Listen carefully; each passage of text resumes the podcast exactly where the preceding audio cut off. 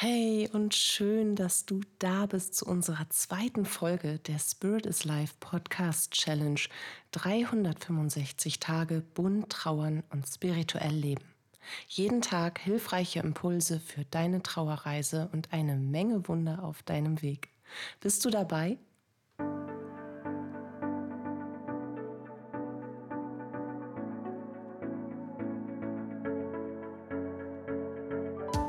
Mein Name ist Katja Höniger. Ich bin Medium, Trauerbegleiterin und psychologische Beraterin. Und in den nächsten 365 Tagen möchte ich dich ganz speziell mit unserer Podcast-Challenge unter dem Hashtag für immer im Herzen auf deiner persönlichen Trauerreise begleiten und dir damit mehr Halt, Geborgenheit, Licht und Kraft in deiner Trauerzeit, aber natürlich auch auf deinem neuen Lebensweg schenken. Nun ist also Podcast Tag 2 von 365 und diese Folge möchte ich unter den Titel stellen Weihnachtszeit, Trauerplätzchen und Engelsflügel. Wer sich die erste Folge schon ange angehört hat, der weiß, dass sie hieß, da hieß Pyjama unter dem Kopfkissen. Und ich weiß nicht, ob alle meine Folgen solche, solche Titel, solche wohlklingenden Titel bekommen werden. Auf jeden Fall immer, wenn denn dann eine Erklärung dazu. Aber irgendwie bin das ich und irgendwie macht es das aus. Und du weißt auf jeden Fall, was auf dich zukommt. Weihnachtszeit, Trauerplätzchen und Engelsflügel. Und stille Nacht, scheinheilige Nacht alles schläft, nur Inge wacht. Punkt, Punkt, Punkt. Und weiter geht's. Wir wenden uns gleich Inge zu. Durch meine teils motivationsmusikalische Stimme, ein anderes Wort für unmusikalisch, klingt diese Textzeile natürlich ein bisschen gruselig, das gebe ich zu. Warum ich dieses schöne Weihnachtslied dennoch umdekoriert und sogar gesungen habe, zumindest eine kurze Abwandlung davon, weil ich der Weihnacht Trauernde ein Statement setzen möchte. Denn für Trauernde, und ich gehöre explizit dazu, ist diese Zeit, gerade innerhalb der ersten Trauerjahre, eine Art Katastrophennotstanderfahrung. Genauso eben auch von, für Inge. Und von Inge möchte ich dir heute erzählen.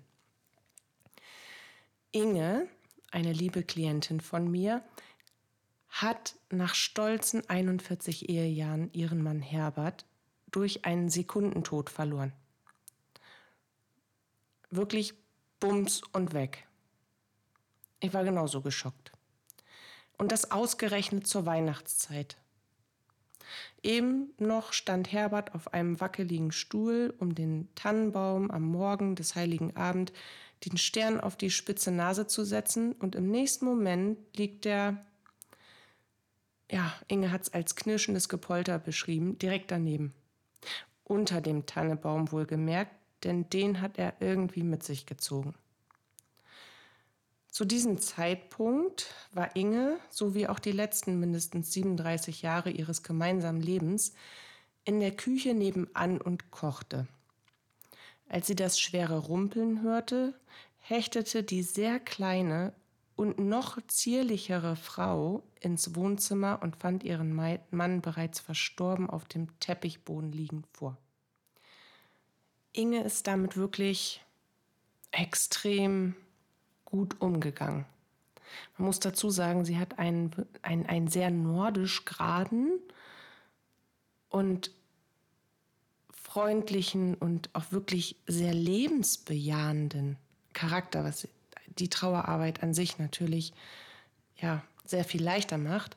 Aber Inge hat auch einen schwarzen Humor wie dunkler Kaffee, weiß ich nicht, bei Nacht in, in lichtdunkler Küche oder so. Also wirklich beißend duster. Und ich erinnere mich, und ich weiß nicht, ob ich dabei nach all den Jahren jetzt vielleicht zumindest bei der Erinnerung grinsen darf oder nicht, wenn ich mir das bildlich vorstelle, was Inge mir erzählt hat. Man, man stellt sich das zwangsläufig natürlich vor und der Trauer und äh, des Anstandes wegen grinst man ja nicht dabei. Aber Inge hat das, hat das so beschrieben, als sie, als sie mir erzählte, was passiert ist, dass ich dir das einfach wiedergeben muss. Sie sagte sinngemäß, und dann lag er da. Einfach so. Man könnte ja sagen, lebendig begraben vom Tannebaum. Aber er war ja schon tot. Tot begraben trifft es da eher. Und dann hatte er auch noch einen Teil der Lichterkette über dem Kopf liegen. Das sah aus wie ein Heiligenschein, wie ein Scheinheiligenschein. Ich war so geschockt, dass ich in den ersten Sekunden nicht wusste, ob ich lachen oder schreien sollte. Also versteht sich, bevor mir klar wurde, dass er wirklich tot war. Seitdem kann ich kein Weihnachten mehr feiern, aber die Kinder erwarten es von mir. Damit kam Inge zu mir. Und diese, diese Wortwahl und auch ihre Ausdrucksweise, das ist mir einfach so im Gedächtnis geblieben, genauso wie Inge selbst natürlich. Und, und ihre Geschichte ist so bezeichnend für Weihnachten, dass ich für Weihnachten trauernder, dass ich dich unbedingt daran teilhaben lassen möchte. Und da haben wir auch schon die Ein- oder Überleitung dazu, warum Weihnachten für Inge eben eine Katastrophe ist und auch schon dafür, warum wir gerade zu Feiertagen besonders mit äußeren Erwartungshaltungen und aber auch inneren Überzeugungen zu kämpfen haben. Doch eins nach dem anderen. In dieser Podcast-Folge unserer, also in dieser zweiten Folge unserer 365-Tage-Challenge, möchte ich dir ein paar Tipps geben, wie dein Weihnachten auch wieder heilig, friedlich und auch schön werden kann. Unbestritten ist die Weihnachtszeit als dunkle Jahreszeit auch für alle anderen trauernden Lieben sehr, sehr schwer. Grundsätzlich ist ja diese Jahreszeit, wenn es dunkel ist, wenn das Licht fehlt, wir uns zum Winterschlaf einigeln und den Blick mehr nach innen richten, für Trauernde wirklich schwer zu ertragen. Weißt du, wenn beim Innenblick ein blutendes großes Trauerloch vorgefunden wird, ist es plötzlich noch dunkler. Und an regenerativen Winterschlaf ist absolut nicht zu denken. Gleichzeitig konfrontiert uns aber der Innenblick natürlich immer wieder mit unserem massiven und ungewollten Verlust. Wir können uns also als Trauernde auf diese Jahreszeit auf diesen natürlichen Lebenszyklus und Kreislauf, dem wir ja ganz instinktiv ähnlich folgen, wie die Tiere es tun, wie wir es vor Urzeiten auch getan haben, wir können uns auf ihn nicht mehr einlassen, ohne immenses Leid aushalten zu müssen. Das war jetzt ein sehr langer Satz, aber ich hoffe, du hast den Kern verstanden, warum es, warum uns schon alleine die dunkle Jahreszeit so schwer fällt. Die Weihnachtszeit das Fest der Liebe ist in der Regel von besinnlichen und liebenden Ritualen gespickt. Oftmals über die Jahre sogar auf eine routinierte Art und Weise durchgetaktet wie ein liebgewonnenes Theaterstück. Und diese bietet uns die Möglichkeit, diese Weihnachtszeit bietet uns die Möglichkeit, das Fest der Liebe, den Menschen, die wir lieben, auf eine wundervolle und besondere Art und Weise nahe zu sein und ihnen unser, unsere liebenden Gefühle zum Ausdruck zu bringen. Doch was ist, wenn ein Teil der großen Liebe, also ein Mensch, der ein fester Bestandteil dieser Weihnachts- und Liebeserfahrung war, wenn der nicht mehr da ist, dieser Mensch? Dann können wir das Fest, so wie wir es kennen, einfach nicht mehr feiern. Wir vermissen so sehr, dass wir es nicht aushalten können, dem gewohnten Muster, dem bekannten Ablauf zu folgen. Auch aus einer emotionalen Überforderung heraus. Manchmal ist sogar Wut im Spiel und Neid und Eifersucht auf andere, noch heile Familien und intakte Beziehungen. Und das ist auch vollkommen gut und richtig und wichtig so. Weihnachten und Festtagen eine neue Bedeutung geben, lautet hier das Ziel. Und da kommen wir schon zu meinem ersten Tipp. Raus aus der Erwartungshaltung. Kommen wir nochmal zurück zu Inge. Inge konnte mit Weihnachten plötzlich eben gar nichts mehr anfangen. Allein das Wort löste bei ihr einen Schock aus, verständlicherweise. Die Kinder allerdings, also die Kinder von Inge und Herbert samt deren Enkelkinder, hatten die Erwartung an ihre Mutter nach einem Jahr der Trauerzeit, dass das nächste Weihnachtsfest bitte genauso wird, wie es früher einmal war. So gut das eben geht. Den Kirchgang um 16 Uhr zum Krippenspiel, die Weihnachtsgesänge und Blockflötenkonzerte der Enkelkinder vor dem Abendessen, der deftige Braten mit allem drum und dran, um 19 Uhr mit anschließender besinnlicher, besinnlicher Bescherung, ja, und dem ein oder anderen heiteren Likörchen und Geschichtchen aus dem vergangenen Jahr und einer Zeit, die nicht mehr war. In Inge sträubte sich alles gegen diese deutlichen Wünsche ihrer Kinder. Und doch gab sie ihnen in dem, das macht man aber so zu Weihnachten, Modus nach. Mit fatalen Folgen für Inge. Beim Anblick des Krippenspiels, also zum Kirchgang, beim Auffangen der Stimmung in der Kirche all der trauten Familien, die zusammengekommen und in Liebe verbunden waren, und der flackernden Lichter und Kerzen, weinte Inge genauso laut wie alle Kleinkinder zusammen, denen der Trubel in der Kirche zu viel war. Nach der Kirche hörte Inge auch nicht auf zu weinen, auch wenn sie sich immer wieder ermahnte, sich zumindest der Enkelkinder zuliebe zusammenzureißen. Die Plätzchen, die standesgemäß vor dem Braten noch frisch in den Ofen geschoben werden und für ein anschließendes angenehmes Likörwerk zur späteren Stunde sorgen sollten, die verbrannten gnadenlos, während Inge völlig neben sich und ihnen stand und dabei in ihre Schürze schluchzte. Sie will sie, so hat sie es mir erzählt, mit den Worten Asche zu Asche, Staub zu Staub serviert haben direkt nachdem sie die Kohle aus dem Ofen gezaubert hatte, also kurz bevor dann die Feier Feuerwehr irgendwann eingetroffen wäre, hat sie wohl das heiße Backblech ohne Unterlage, versteht sich, vor ihren Kindern auf den Esstisch geknallt. Auf die gute weiße Tischdecke. Ich muss nicht extra erwähnen, beziehungsweise Inge hat es nicht gemusst, dass sich das heiße Backblech direkt durchgebrannt hat. Den Tisch, den hat Inge übrigens immer, immer noch, heute noch. Ich weiß nicht, ob er ein Mahnmal darstellen soll, aber die Tischdecke hat sie nicht mehr. Zu diesem Zeitpunkt jedenfalls, zu dem Zeitpunkt des Backblechangriffes, war Inge sau wütend auf ihre Kinder, weil diese ihre eigenen Wünsche gar nicht beachteten. Sie, als trauernde Mutter und Ehefrau von Herbert, sie wurde in ihren Bedürfnissen einfach gar nicht wahrgenommen. Ohne Umschweife, das erste Weihnachtsfest ohne Herbert war ein Desaster. Inge gab den Kindern die volle Schuld daran. Doch das stimmte so einfach nicht. Wie wir später gemeinsam aufdröselten, Inge und ich, hatte sie ihre Wünsche und Bedürfnisse nämlich gar nicht genug mitgeteilt, also gar nicht, gar nicht mitgeteilt. Sie ist nicht klar gewesen in dem, was sie eigentlich braucht, sich wünscht und an Weihnachten tun möchte, an dem allerersten Weihnachten ohne Herbert. Sie hat nur umgesetzt, was die Kinder wollten.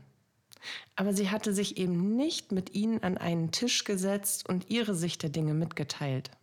Und das war der Knackpunkt. Und daher eben auch mein erster Tipp für dich. Überleg dir ganz genau, wie sich der Gedanke an das kommende Weihnachtsfest gerade für dich anfühlt. Spiel es im Kopf durch und spür dabei ganz tief in dich hinein, was sich wohltuend für dich anfühlt, so als würdest du das brauchen können, weil es für dich persönlich einfach zu einem Weihnachten dazugehört, und was sich schon bei dem Gedanken daran in ein inneres, in, was dich da in, in so ein inneres Unwohlsein bringt. Also mach dir eine Liste. Eine Liste an Dingen, die du an Weihnachten haben und erfahren möchtest und eine Liste mit Dingen, Routinen, Unternehmungen und Abläufen, die sich für dich gar nicht stimmig anfühlen. Und dann sprich bitte darüber. vor allem mit dir selbst. Du bist der Chef bzw. die Chefin deiner unfreiwillig neuen Weihnachtsebene. Mach das deutlich. Du musst nämlich nur eins, sicher durch die Weihnachten kommen und dabei im besten Fall selbst einige schöne Momente erfahren. Sonst musst du gar nichts, du musst nur an dich denken. Jetzt könnte natürlich die Frage kommen, auch für mich als Mama mit noch relativ kleinen bzw. jungen Kindern, was ist denn, wenn ich noch kleine Kinder habe? Dann kann ich ja gar nicht nur an mich denken. Natürlich kann man dann nicht nur an sich denken, das ist vollkommen logisch. Dann solltest du erst recht Dritte, also Familie und Freunde dazu bitten zu eurem neuen Weihnachtsfest und auch mit ihnen ganz offen sprechen. Und hier kommen, kommen wir schon direkt zu Tipp Nummer zwei. Gib Weihnachten eine neue Bedeutung, ein neues Kleid. Mach es anders als sonst. Dinge zu verändern bedeutet, unser Unterbewusstsein auszutricksen und uns selbst eine neue Erfahrung zu schenken.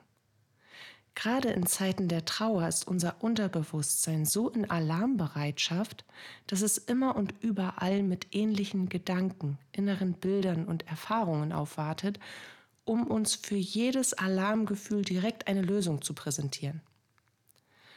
Und so wartest du quasi schon auf den Schmerz, auf die Ohnmacht, auf die Verzweiflung und die Traurigkeit. Doch das lässt sich verändern, indem du Weihnachten veränderst. Vielleicht macht ihr gemeinsam statt des Kirchganges oder was auch immer ihr an Weihnachten sonst eben routiniert und in einem schon bekannten, vertrauten Ablauf so gemacht habt, stattdessen einen Spieleabend oder einen Ausflug zu einem schönen Spaziergang durch den Wald oder auch einen Besuch auf einem großen Spielplatz mit anschließendem ja, Mini-Weihnachtsmarkt mit heißem Kakao, Keksen und Leckereien aus dem Picknickkorb. Vielleicht gibt es auch anstelle eines aufwendigen Weihnachtsbaumes einen selbstgestalteten großen Weihnachtskranz, den man dann gemeinsam mit den Kindern bastelt. Oder ein selbstgebautes Weihnachtswichtelhaus, was schön beleuchtet und festlich geschmückt ist. Ganz egal, was es ist, es muss dein Herz berühren. Es darf den Kindern eine Überraschung und eine Freude sein und es darf euch alle aus diesen, dieser Schleife an vergangenen Weihnachtserinnerungen herausholen für diesen Moment. Erinnern kannst du dich dann, wenn du aus dem Mama- oder Papa-Funktionsmodus raus bist. Dann, wenn du allein bist mit deinem Besuch, dann kannst du Erinnerungen über schöne Weihnachtserlebnisse, vielleicht aber auch witzige Anekdoten auch von deinem jetzt jenseitigen Lieblingsmenschen zu Weihnachten lebendig werden lassen. Und vorher mach es anders. Denn es ist so, dein jenseitiger Lieblingsmensch ist natürlich live on stage die ganze Zeit mit dabei und freut sich, wenn du dich freust. So einfach ist das. Und so schwer ist es gleichermaßen. Dein jenseitiger Lieblingsmensch ist beseelt, wenn es dir gut geht und du in Liebe auch an dich und an euch denkst. Und hier kommen wir zu meinem letzten Tipp. Tipp Nummer drei für dich. Nimm Kontakt zu deinem jenseitigen Lieblingsmenschen auf. Ich spreche hier natürlich nicht von dem tiefen und intensiven Jenseitskontakt. Dafür braucht es viel Übung zum einen oder die richtige Begleitung und Hilfe und vor allem aber einen anderen, einen bedeutsamen, einen dafür alleine geschaffenen Rahmen. Ich spreche hier von dem Wissen, was aus deinem tiefen Herzen heraus dir selbst eine Wahrheit zuflüstert. Eine Wahrheit, die dir hoffentlich bereits ins Bewusstsein gestiegen ist. Dein jenseitiger Lieblingsmensch ist noch da. Dein jenseitiger Lieblingsmensch ist alles andere als tot. Er ist anders. Er oder sie ist anders. Seelisch und geistig an deiner Seite. Hört, fühlt und sieht alles, was du tust und auch, ja, was du ganz speziell für sie oder für ihn tust. Also, teil dich mit. über den Tag hinweg laut oder auch leise in deinen Gedanken. Diese empfangen jenseitige Personen genauso deutlich wie ausgesprochene Worte. Und bitte ruhig um Zeichen, um Hilfe, um Kraft, um Freude und Liebe. Und dann, das ist so ein Herzenstipp von mir. Schreib deinem jenseitigen Lieblingsmenschen einen Brief und beschreibe, wie dieses Weihnachten für dich war, wo er oder sie gefehlt hat, aber auch, wo du ihn oder sie trotzdem irgendwie gefühlt und in etwas entdeckt hast. Beim Entdecken entdecke die kleinen und großen Wunder, die dein jenseitiger Lieblingsmensch dir als Weihnachtsgeschenk auf den Weg gelegt hat. Und ja, nutze diesen Brief ganz bewusst, zum einen natürlich zur Hilfe der Trauerbewältigung und zum anderen zum Austausch zwischen den Welten, damit du in diese Form der neuen Realität immer mehr Vertrauen und Herz hineinbringen kannst. Zum Ende der zweiten Folge möchte ich dir noch ein paar Zukunftsgedanken mit auf den Weg geben, beziehungsweise an deine Zukunftsgedanken appellieren. Wenn wir an zukünftige Weihnachtsfeste denken, dann graut es uns. Alleine die Vorstellung daran kann kaum zu ertragen sein. Wir malen das gesamte Weihnachtsbild voller Angst und Inbrunst irgendwie schwarz aus, mit einem fetten Edding. Und für den Moment, je nachdem, wie weit du auf deiner Trauerreise bereits gekommen bist, ist das völlig normal. Doch ich möchte dir sagen, dass ich aus eigener Erfahrung weiß, wie brutal Weihnachten zur Trauer, Weihnachten und Trauer und, und, Weihnachten zur Trauerzeit sein kann. Und ich teile deinen Schmerz, ich teile deine Angst und Sorge und auch die Art der Zukunftsgedanken, die dich ja mutmaßlich genauso umtreiben, wie sie mich bewegt und beschäftigt haben. Wir können uns nicht vorstellen, dass es auch nur ein Weihnachten geben wird, was sich wieder nach Weihnachten anfühlt. Nach Plätzchen und Kerzenduft, nach Lachen und Kuscheln, nach Besinnlichkeit und Liebe. Aber die Wahrheit ist, es wird wiederkommen. Auch wenn du es dir jetzt nicht vorstellen kannst, aber du wirst solche Weihnachten wieder erfahren. Nicht so, niemals so, wie es einmal war. Und das soll es ja auch nicht. Denn auch die Zeit mit deinem jenseitigen Lieblingsmenschen verdient einen ganz besonderen Ehrenplatz in der Reihe deiner Weihnachtserlebnisse. Aber du wirst dich anders geliebt, glücklich und beseelt fühlen zu dieser magischen Zeit, wenn du dir erlaubst, diese Gedanken zuzulassen und dich Schritt für Schritt eben auch in diese Richtung zu bewegen. So wie es Inge übrigens auch für sich geschafft hat. Deinen jenseitigen Lieblingsmenschen wirst du immerzu in deinem Herzen und an deiner Seite haben. Gemeinsam könnt ihr anders, neu sein und gemeinsam könnt ihr lichtvolle Weihnachtsfeste der besonderen Art erleben. Ich wünsche dir viel Licht und Kraft für die Weihnachtszeit. Ich wünsche dir genauso liebevolle Menschen, die dich begleiten und viele Weihnachtswunder auf deinem Weg. Auf Wiederhören und bis bald, deine Katja.